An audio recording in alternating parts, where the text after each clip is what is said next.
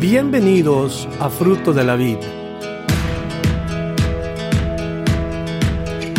Nuestro deseo es presentarle la palabra de Dios de una manera sistemática, con el fin de que usted aprenda, conozca y crezca en su relación personal con Dios. Esperamos que el mensaje de hoy bendiga su vida. San Juan capítulo 19. Vamos a ir un poco rápido con lo, lo que tenemos hoy para aprender. Y en el capítulo 19 de San Juan, encontramos nosotros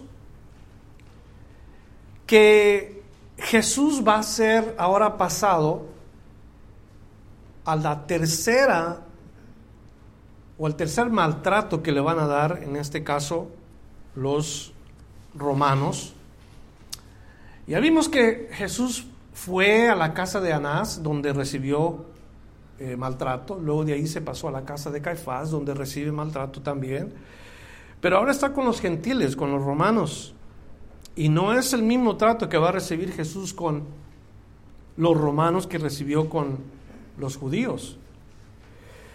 Pero antes de eso quiero preguntarles a ustedes si se han puesto a pensar acerca del amor de Dios. El amor de Dios es tan grande y nos imaginamos qué grande es el amor de Dios, de verdad. Por ejemplo, nosotros tenemos un amor bien grande para nuestros hijos, tenemos un amor muy grande para muchas uh, personas, pero ese amor no es perfecto. Es un amor grande quizás, pero no es perfecto. ¿Haríamos cualquier cosa por nuestros hijos? ¿Sí o no? Pero es imperfecto ese amor. Y por amor al cónyuge nosotros haríamos hasta lo que no, pero no deja de ser un amor incompleto y un amor que no es perfecto. Sin embargo, Dios Dios nos ama a nosotros con un amor perfecto. Aun cuando nosotros no somos perfectos, Dios nos muestra su amor perfectamente. Y es más, su amor nunca cambia. Él, él no nos deja de amar porque le fallamos a Él. E, eso para mí es bien, bien bonito meditar lo que que no es que yo quiero fallarle a Dios, pero me doy cuenta que le fallo. Todos nosotros en este lugar le fallamos a Dios. No es que lo hagamos intencionalmente, sino que así somos. Los hombres fallamos todo el tiempo. Sin embargo, Dios nos ama aun cuando nosotros le hemos fallado. Su amor no cambia por nosotros. Nosotros, por ejemplo, nos enojamos con el, la persona que amamos de vez en cuando, porque no nos gustó lo que dijo, no nos gustó lo que hizo, o, no nos gustó alguna cosa, y, y aún eso lo dejamos pasar por amor a esa persona. Pues escúcheme, por favor, porque cuando nosotros le fallamos a Dios, Él no se enoja con nosotros. Dios no es un ogro, una, un, ser enojado que está listo para castigar. Dios no es así. La Biblia dice, Dios es amor. Lo que le enoja a Dios, lo que le llena de ira a Dios es el hombre pecador que no se arrepiente. Es la persona que, que continuamente está haciendo maldades. No cuando alguien falló, tratando de ser mejor. Dios sabe que no somos perfectos y no va a reaccionar como tú y yo reaccionamos con la gente que amamos, enojados. Dios te sigue amando igual. Dios te ama todos los días, todo el tiempo, a cualquier momento Dios te ama. Qué hermoso, ¿verdad? Miremos qué grande amor nos ha dado Dios en lo que vamos a leer hoy. Porque nos amó de tal manera que dio a su Hijo. Eso es lo que Dios dice en su palabra. Nos amó de tal manera que dio a su Hijo unigénito.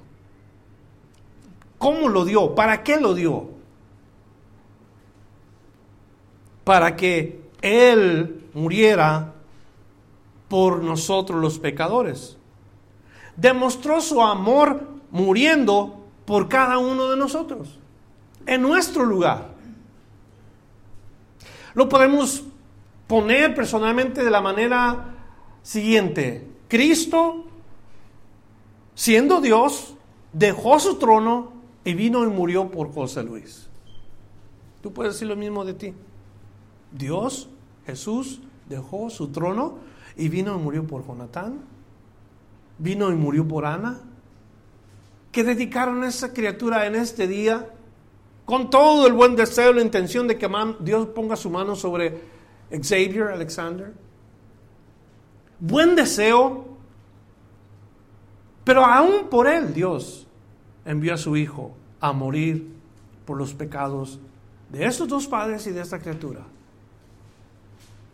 Y de ahí va cubriendo a toda la gente y a todo el mundo que de verdad quiere creer en Él. Es tan grande el amor de Dios, tan inmenso y tan profundo que no lo podemos comprender. Leí de un joven que estaba decidido a ganarse el amor de una joven que rehusaba incluso dirigirle la palabra.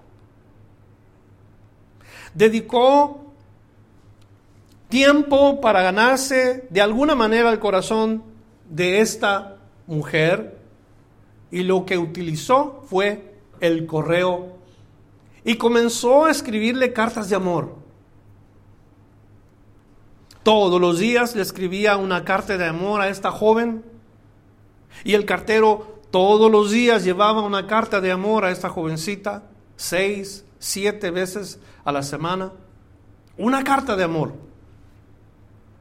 Cuando ella no respondió, él aumentó el número de las notas cada 24 horas.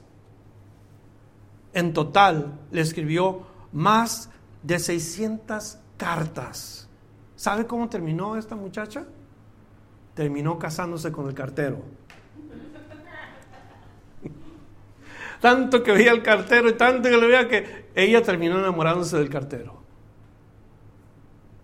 ¿Por qué traigo estas ilustraciones? ¿Para qué hablo de este tipo de cosas yo? La verdad, vemos la vida de Jesús y, es exactamente cómo Jesús nos mostró una vida en la cual todos nosotros debemos de estar enamorados de Él.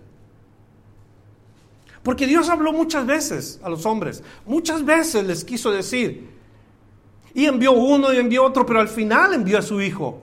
Y el Hijo estuvo entre los hombres dedicándose a cumplir una misión y lo vimos a él y lo fue expuesto para el mundo cuando nosotros miramos a Jesús ojalá que eso sea la razón del cual quedamos enamorados lo que hizo él por nosotros así es de que ese es el relato de cuando Jesús está siendo torturado maltratado golpeado por los hombres y en Juan capítulo 19 comenzamos leyendo el versículo 1 donde dice, así que entonces tomó Pilato a Jesús y le azotó.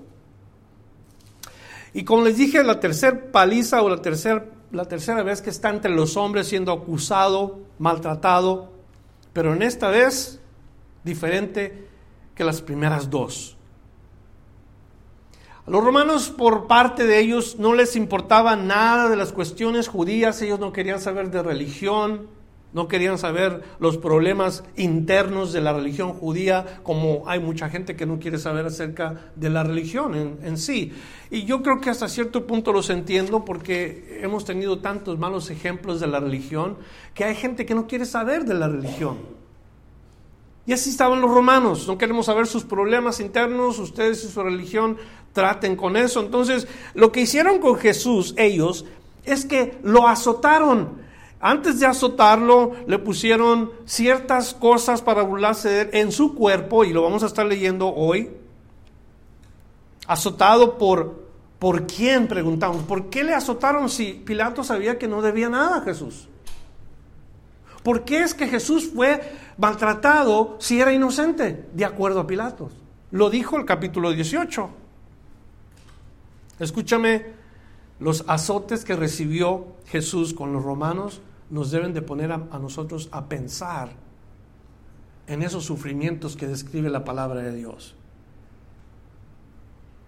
Los látigos que usaban los romanos eran tiras largas de cuero y en cada punta de estas tiras se encontraban pedazos de hueso, pedazos de metal.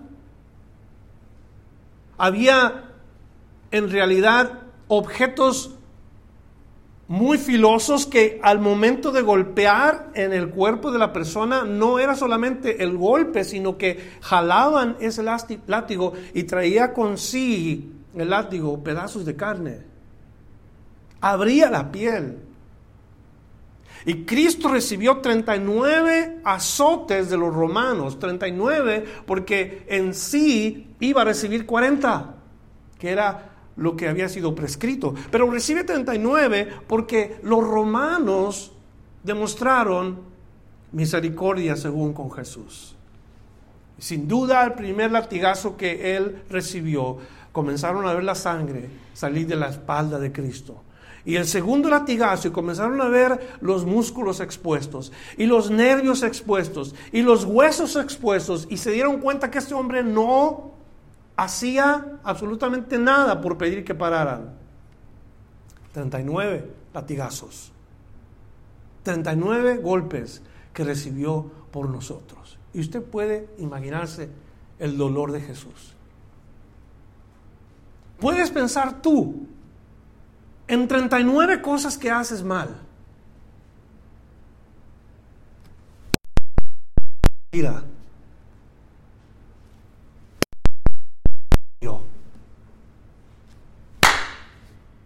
el adulterio. Y 39 veces, 39 golpes y cada golpe, sin duda, por lo cual recibió Jesucristo el castigo en nuestro lugar. Porque yo merecía estar ahí. Ese fue Jesús. Para eso dio Dios Padre a su Hijo. Para recibir el castigo. Yo merecía ese castigo, pero Jesús fue dado a los hombres para que Él recibiera el castigo en mi lugar. Cada latigazo, una demostración de amor para nosotros. Cada golpe nos dice cuánto nos ama. Fue llevado delante de sus trasquiladores sin protestar, sin decir yo no tengo que pagar. Él fue despojado de su dignidad, fue herido, fue molido por mi transgresión por tu transgresión. Y nunca dio un paso atrás. Nos dice Isaías 53, ¿cómo es que fue castigado? ¿Cómo es que su cuerpo fue molido? Y en sí, cuando uno mira esa, esa horrenda escena de la cruz, de verdad no es un hombre. Si estamos hablando en términos humanos, quien estaba en esa cruz era un pedazo de carne. Claro que es Jesús, pero fue destrozado por cada uno de nosotros. Y esas, ese castigo que Él llevó, ese, ese sufrimiento que Él, de verdad, su condición física, muchos no aguantaban ese castigo y muchos morían a la hora de los azotes por tan tremendo y tan severo que era el castigo. Muchos dejaban de vivir o morían en la primera faceta del castigo. Sin embargo, Cristo recibió los azotes. Para eso vino. Para morir en nuestro, para sufrir en nuestro lugar. Verso 2 nos dice, y los soldados entretejieron una corona de espinas y la pusieron sobre su cabeza y le vistieron con un manto de púrpura y le decían, salve, rey de los judíos, y le daban de bofetadas. Corona de espinas. Ya sabemos que las coronas es aquel instrumento o aquel artículo que describe a los reyes en esos tiempos. Un rey sin su corona fácilmente se podía confundir entre la gente y hacer, hacerse pasar por un ciudadano más. El rey de reyes, Jesús. ¿Cuántos dicen amén? El rey de reyes no traía corona cuando estuvo entre los hombres. Se confundió entre nosotros los hombres. Se hizo semejante a uno de nosotros. Se humilló. El rey de reyes. Filipenses 2 nos dice que él se despojó de sí mismo, que dejó su gloria, dejó su trono y se hizo hombre. El, el, Dios encarnado, el que vino para demostrarnos un amor que no conocía el hombre. ¿Y qué viene aquí entre los hombres? Viene a sufrir, viene a padecer y a burlarse de él. Los hombres hombres perversos. ¿Y qué hacen? Entretejen una corona de espinas, se la ponen en su cabeza y se burlan de él. Pero Jesús nunca pidió una corona, nunca pidió un trono. Jesús nunca ah, se hizo importante y le hicieron su corona. No para reconocimiento, sino para burlarse de él. ¿Sabía usted que uno de los dolores en el cuerpo físico más intensos es cuando algo golpea un hueso? Imagínense esas espinas que traspasaron la frente y el cráneo de Jesús hasta llegar al hueso. Dolor intenso. Pero ahí estaba el Señor Jesús, llevando ese castigo por amor a nosotros. En cuanto al manto de púrpura que le pusieron a Jesús, ese manto representaba majestad. Sin embargo, siendo él el rey de reyes, era solamente para burlarse de lo que decían de él. Objeto de burla. Y yo creo que esto nos demuestra a, todos nosotros que estamos escuchando que el corazón del hombre es un corazón perverso. Es un corazón lleno de maldad. El corazón del hombre solamente busca lo suyo propio. Ese ha sido el problema y seguirá siendo el problema mientras que el corazón le pertenezca al hombre. Escúcheme, hay tantas cosas que están pasando a través de la historia todos los días. Recientemente nosotros hemos oído acerca de Ohio, El Paso, San Bernardino, Florida, Las Vegas y cada vez estamos escuchando cómo es que el hombre se comporta en esta sociedad. Muertos en todos los días, balaceras, odio, violencia, eso es lo que estamos nosotros escuchando. ¿Quiénes son los protagonistas de todo esto? Los hombres. Corazones perversos. Corazones llenos de iniquidad, de maldad. Cuando Dios dice, hijo mío, dame tu corazón, Dios sabe por qué pide ese corazón. Es tan perverso el hombre y tan malvado que dice, no, no quiero un corazón nuevo, así estoy bien. Y el hombre controla su corazón. Pero si el hombre controla su corazón, siempre tendrá el mismo problema de maldad. Si el hombre controla su corazón, entonces hay alguien más que va a estar al tanto de esto. El corazón del hombre. Dios lo quiere cambiar. Por eso Dios pide que se lo dé a Él Cualquier individuo que le da el corazón a Dios es un hombre transformado o una persona transformada en alguien totalmente diferente. De estar lleno de perversidad a estar lleno de compasión. Los discípulos experimentaron este cambio tan, podemos decir brusco, pero en realidad la palabra brusco es, es en el sentido positivo. De ser un hombre violento, Pedro fue cambiado a un hombre de compasión. Pablo de perseguir a la iglesia fue cambiado de, sacar cristianos de su casa a un hombre que amaba a los cristianos. Dios transforma el corazón. Dios cambia a esa persona. No solo se burlaron de Jesús en esa escritura, lo golpearon, lo maltrataron y le repito, cada uno de estos golpes fue deteriorando su estado físico, cada burla, cada oprobio, cada bofetada, cada escupida, él por amor a nosotros siguió y siguió y siguió hasta el final. Estábamos alabando al Señor y de verdad que yo me gozo en la alabanza, le canto a mi Señor. Yo le decía, levanten sus manos, cierren sus ojos, porque cuando nosotros venimos a este lugar, Este lugar particularmente lo hemos hecho un lugar de adoración. No es que es la iglesia esta, la iglesia son ustedes. Pero cuando venimos aquí, si levantamos nuestras manos al Señor, a mí no me importa quién me vea si levanto las manos al Señor. Cuando yo soy sincero, le digo, Señor, ¿qué quieres de mí? Señor, aquí estoy, me rindo, enséñame, háblame, porque yo quiero que Dios haga eso en mí. Quiero un, corazón cambiado, un corazón transformado. Y, y no me cuesta, de verdad, hacerlo, pero tengo que asegurarme que soy sincero delante de Dios. Yo les dije, Jesús abrió sus manos. No se negó abrir sus manos. Cuando fue llevado a la cruz, ¿usted cree que él peleó para que no lo crucificaran y, le tuvieron que jalar la mano para ponerla en ese lugar? No, Jesús abrió sus manos.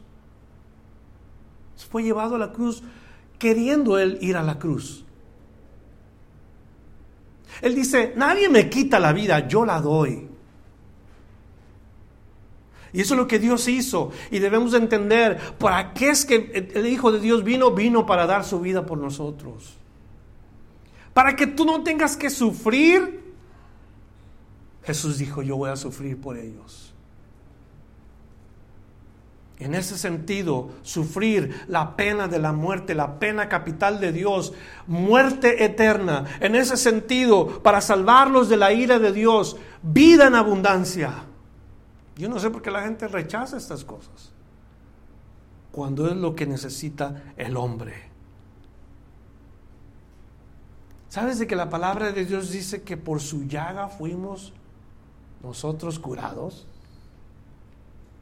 por su llaga, por, por aquel cuerpo destrozado, por, por aquella herida que recibió Jesús, nosotros fuimos curados.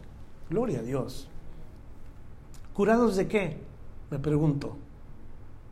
¿Curados físicamente? No. ¿Ya no vamos a tener enfermedades porque Cristo ya murió? No. Curados de morir eternamente y para siempre. Escúcheme, esto le debe de alegrar a todos los cristianos que verdaderamente entienden que Jesús vino para abrir las puertas del cielo y que un día estemos con el Señor por toda la eternidad.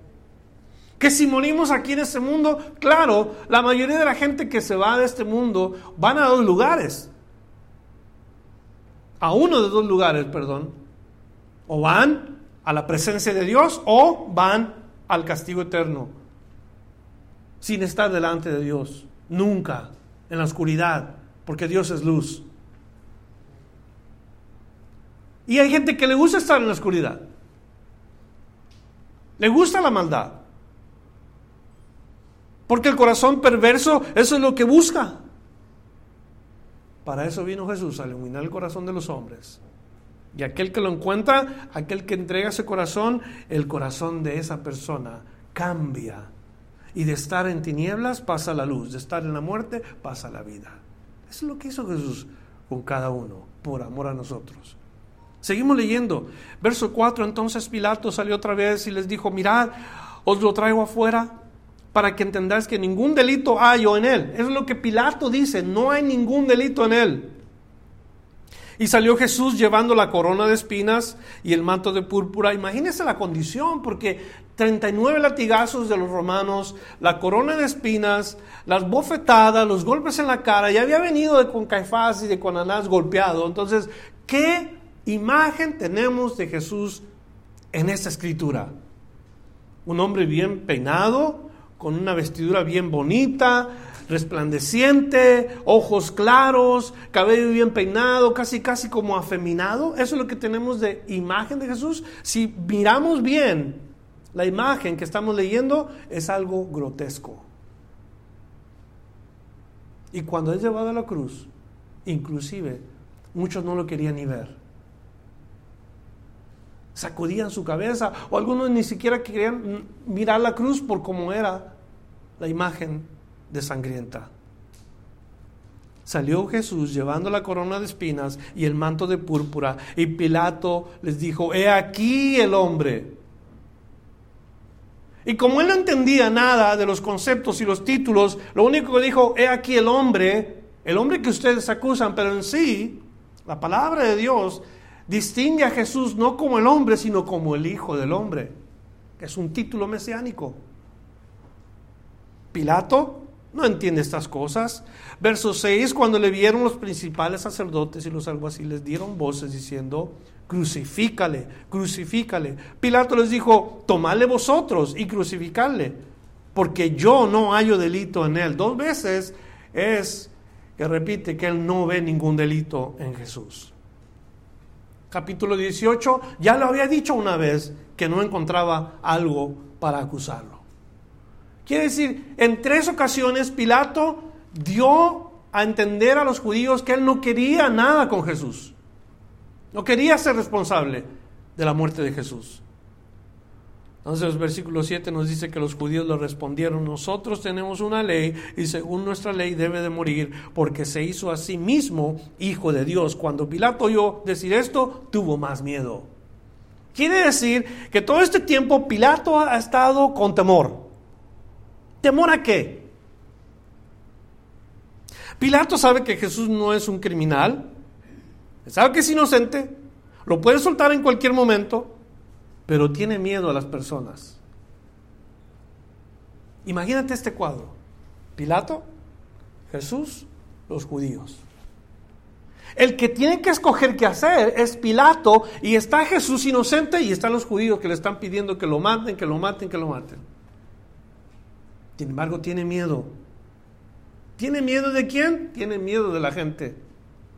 Su posición estaba en peligro. Su reputación como un gobernante romano estaba en línea. Se preocupó más por lo que la gente iba a decir que por lo que Dios dijera. ¿Y cuánta gente existe en nuestros días que exactamente actúan de la misma manera?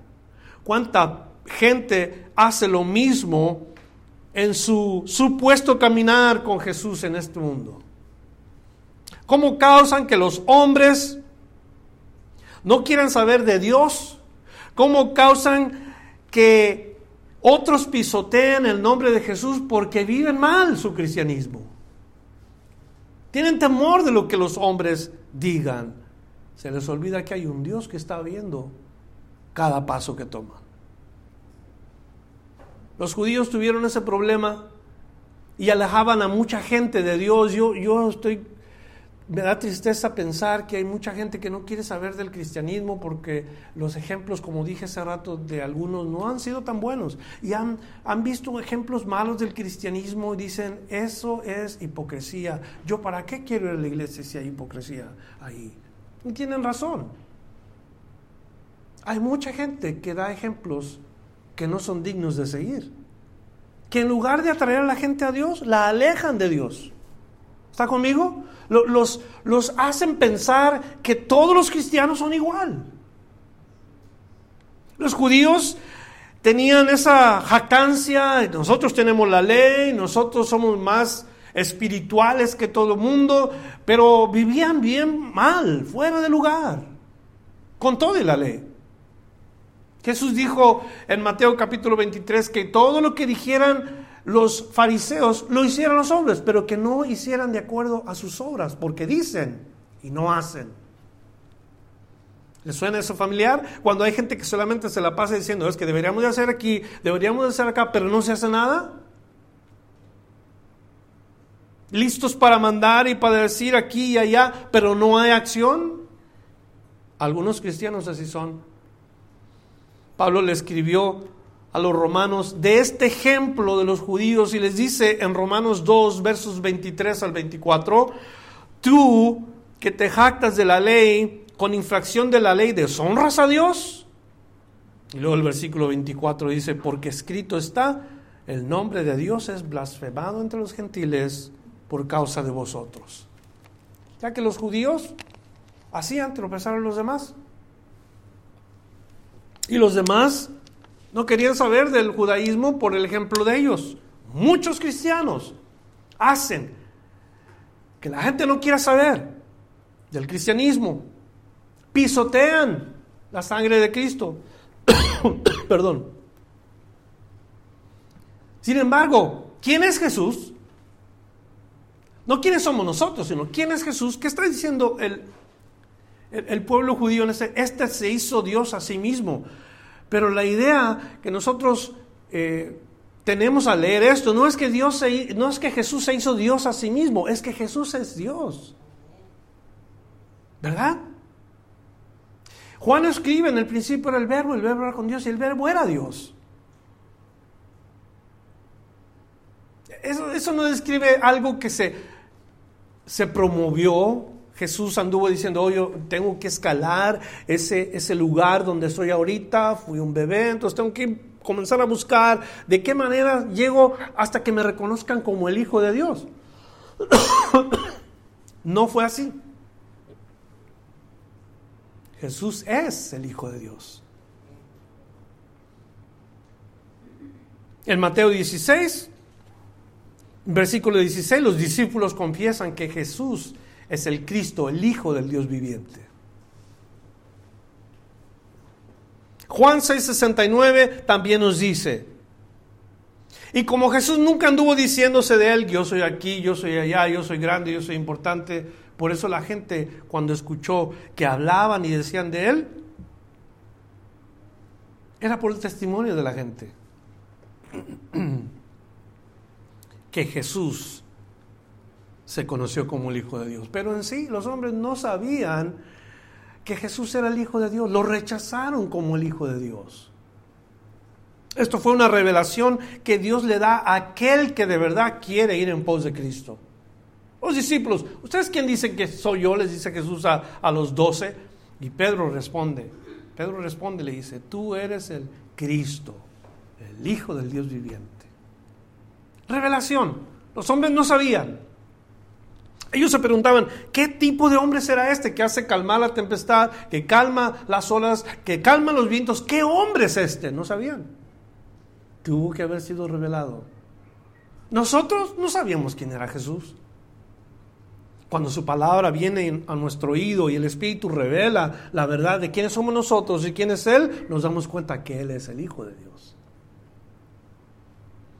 Que se necesita un corazón contrito, corazón humillado delante de Él.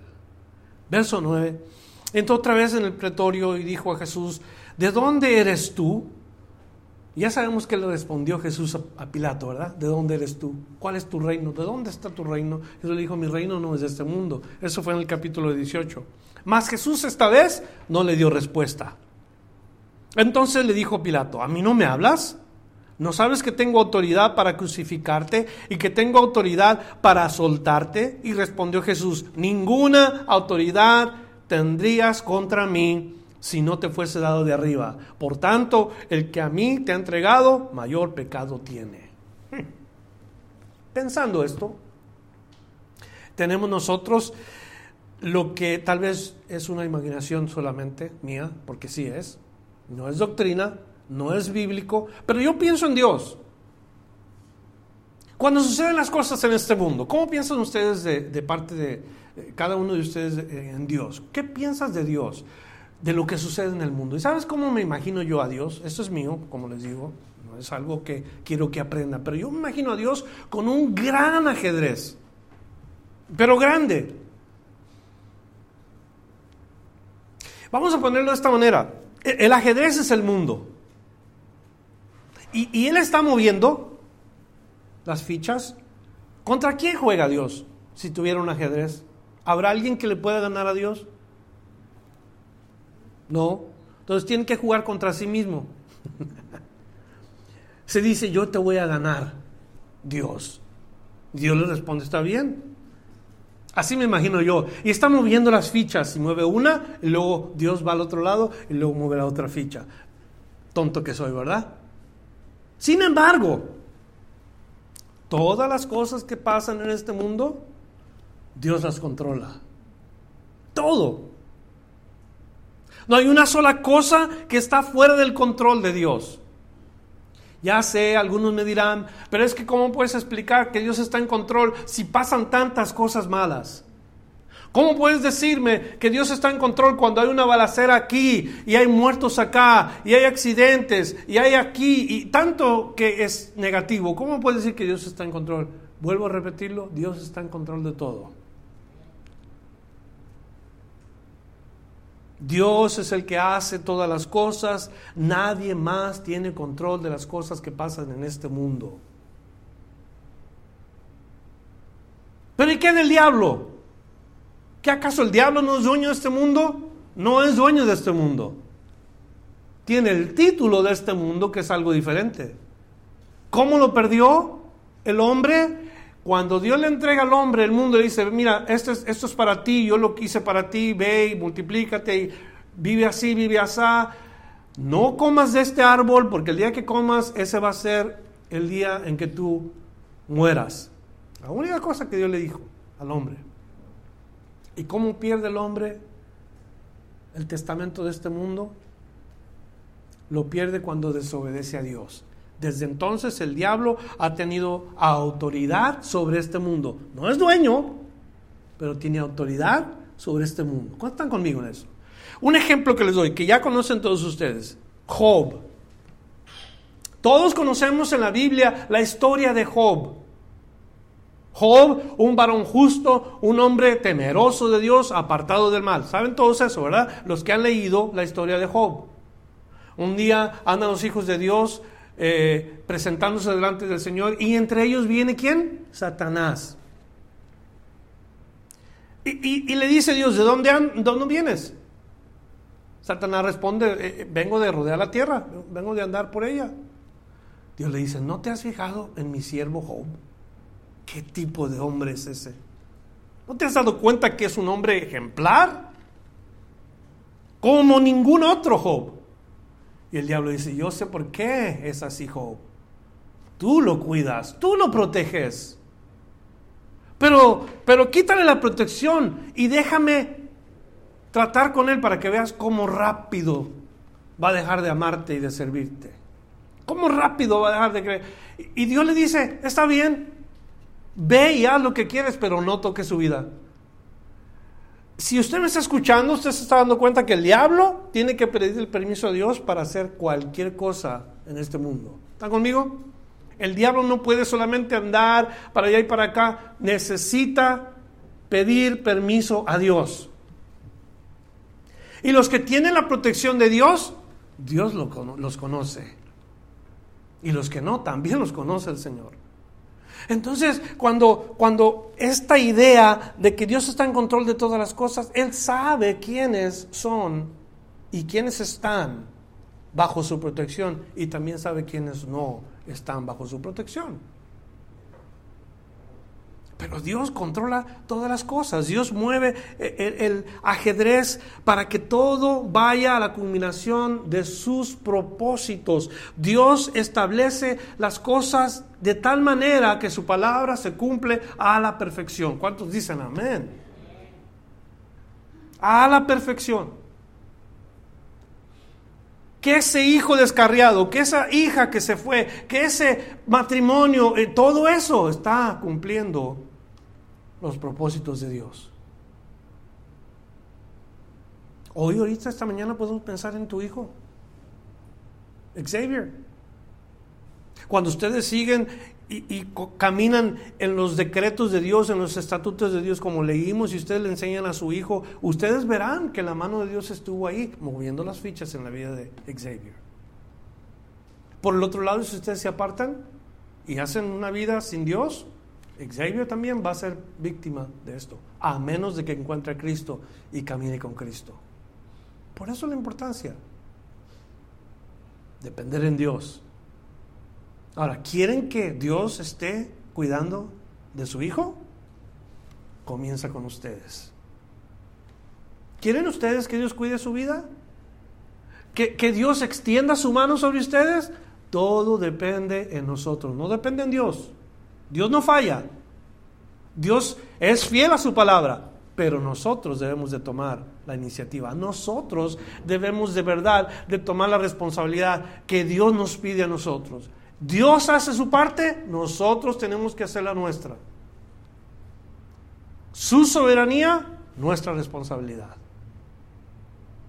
Sabiendo que nos ama, entonces, y viendo que Él tiene control de todas las cosas, imagínense cómo vamos a vivir. Súper bendecidos.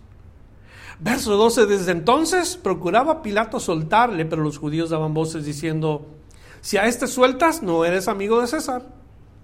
Todo el que se hace rey, a César se opone. Entonces Pilato, oyendo esto, llevó a Jesús fuera y se sentó en el tribunal en el lugar llamado el Ensolado, y en hebreo Gábata.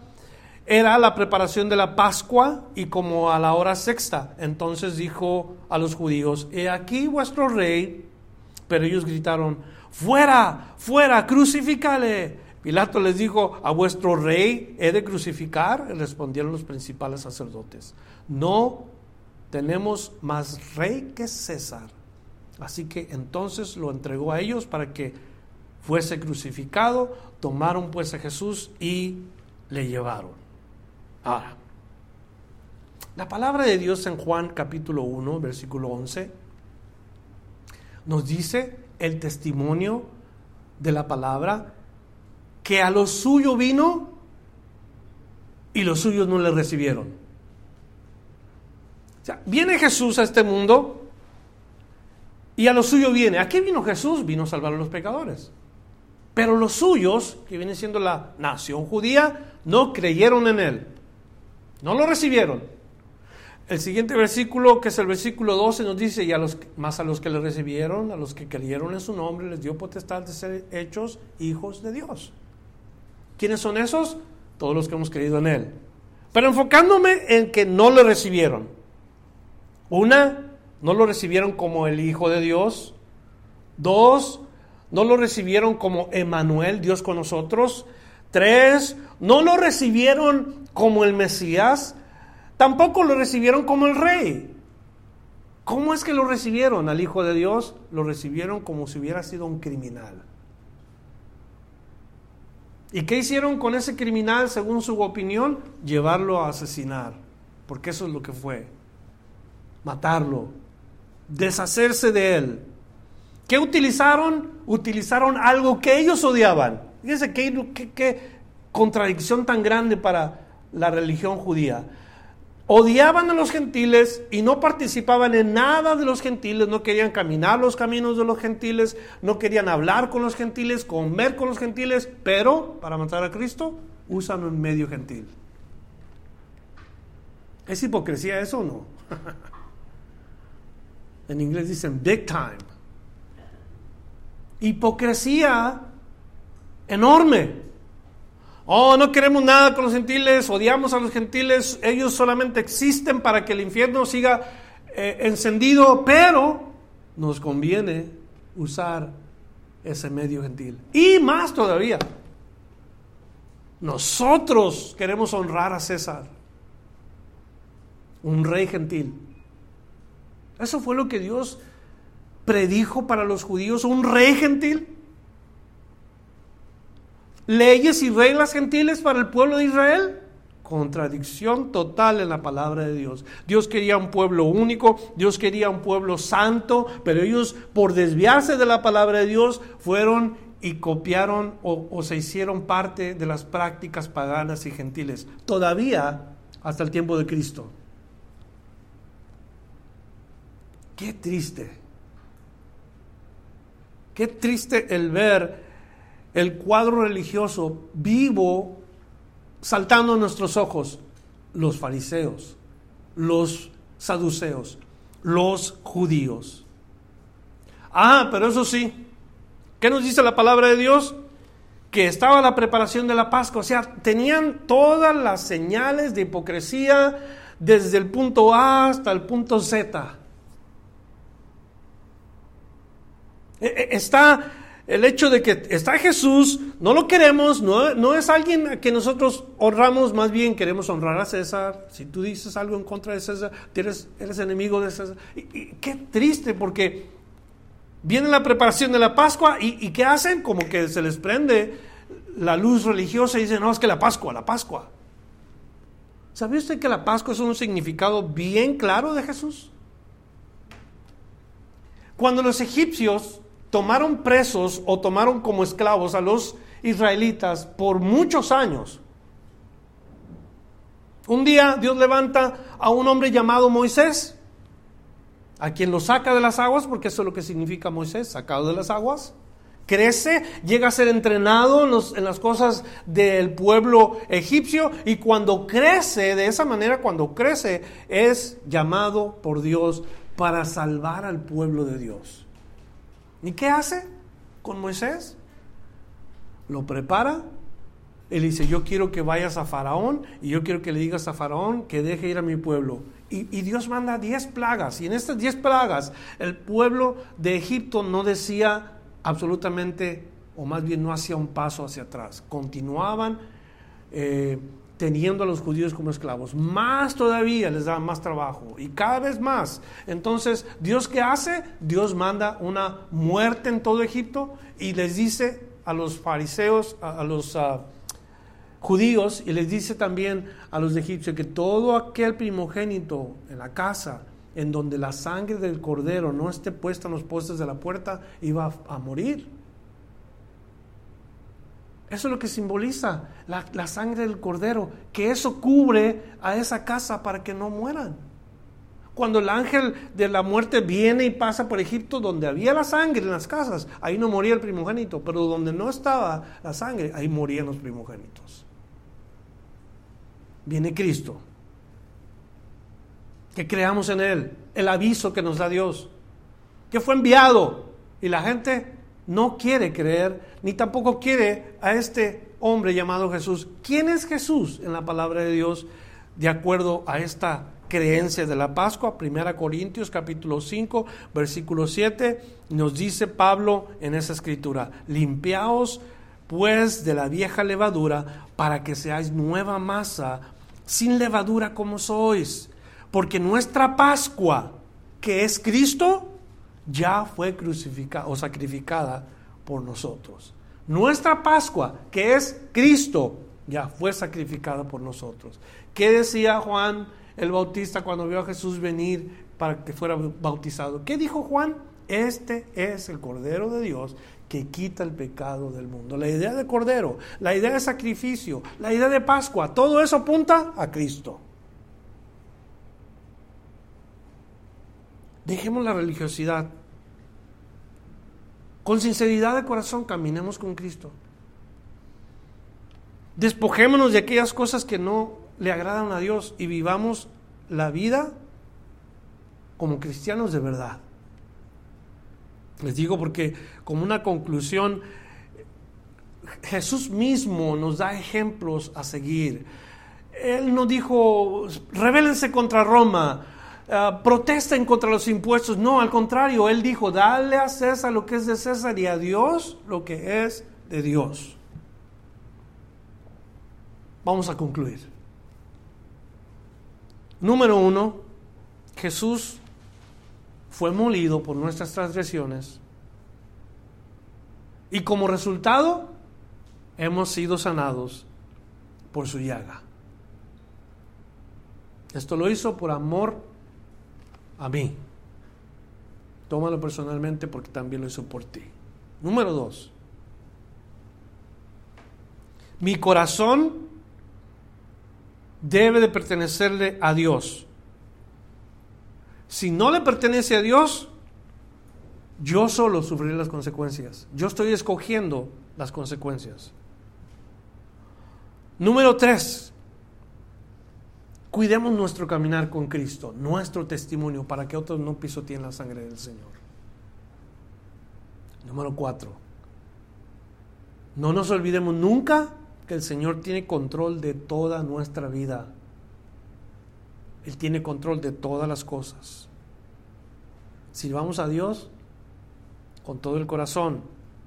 Y la última, que es la número 5, despojémonos de todo lo que les agrada a Dios y recordemos que la, celebración más hermosa, más bonita, es Cristo, nuestra Pascua.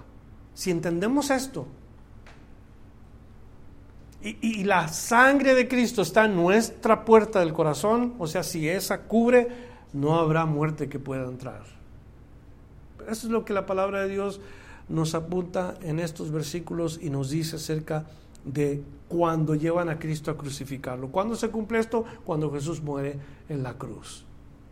Para perdonarnos y limpiarnos el pecado. Vamos a ver la semana que viene mucho más acerca de los últimos días de, de, Jesús en este mundo. ¿Qué es lo que hizo por nosotros? Que yo estoy seguro ya lo han leído antes, pero qué importante que tengamos una que otra aplicación en nuestro estudio la próxima semana para que camines más confiado y conozcas más la voluntad de Dios para ti en estos días. Vamos a orar. Y si tú ah, necesitas que Dios en esta mañana te toque, te ayude, pues es lo único que tenemos que hacer, pedirle su ayuda a Él. Venir, acercarnos a Él y decirle, Señor, aquí estoy. Heme aquí, ayúdame, tócame. Mi corazón está en tus manos. Te pertenezco. Y Señor, meditando en estas cosas que hemos leído, tu misión desde el primer momento, tu trabajo en la obra de la cruz, desde el momento que saliste de ese jardín con tus apóstoles desde el momento que sabías que había llegado la hora, que le dijiste la hora ha llegado, desde ese momento, Señor, nunca diste un paso atrás. Fuiste a la cruz, sufriste el oprobio, nos amaste hasta el final y por eso nuestro corazón está sumamente agradecido. Gracias por el ejemplo que tú nos das. Un ejemplo que nunca nadie, alguien nos podía haber dado. Señor, yo te pido que esta iglesia busque tu rostro constantemente. Que cada uno de los que estamos aquí, cada individuo, tenga una relación personal contigo, de tal manera que tú reveles a estas personas tu corazón Háblanos, Señor. Úsanos para tu gloria. Y que esta congregación dé lugar a tu palabra todo el tiempo. Mientras que estemos aquí, no pongamos ninguna otra cosa como nuestro guía, como nuestra base. Tu palabra y tu espíritu trabajando en nosotros. Te doy gracias, Señor, por cada familia. Gracias por cada uno de los que estamos aquí en este lugar. Recibe la honra, recibe la gloria y que vayas tu Señor delante de nosotros donde quiera que pisen nuestros pies. Te alabamos Señor y te bendecimos también por Alexander, Xavier Alexander, que comenzarás a trabajar en su corazoncito a temprana edad. Pedimos que lo bendigas, que lo llenes de sabiduría, lo llenes de amor y que sus padres a la vez, Señor, tengan en mente los principios bíblicos, las enseñanzas de tu palabra, para que Él te conozca. Y que ellos no sean motivo por el cual Xavier diga que no quiere seguir a Dios. Al contrario, Señor, pido por Anita, te pido por Jonathan, Llénalos de ti, Señor. Es mi oración en esta mañana. Mándanos a casa con tu bendición, que tu presencia nos acompañe. Cualquier cosa que hablamos o lo que hagamos, que sea para, ti, Señor, y hacerlo en tu nombre. Una vez más te damos gracias y te bendecimos en el nombre de Cristo Jesús. Amén. Amén. Gracias por escuchar la enseñanza de hoy. Visítenos en frutodelavid.com para escuchar más mensajes, para obtener las notas del estudio y para comunicarse con nosotros. Que Dios le bendiga abundantemente.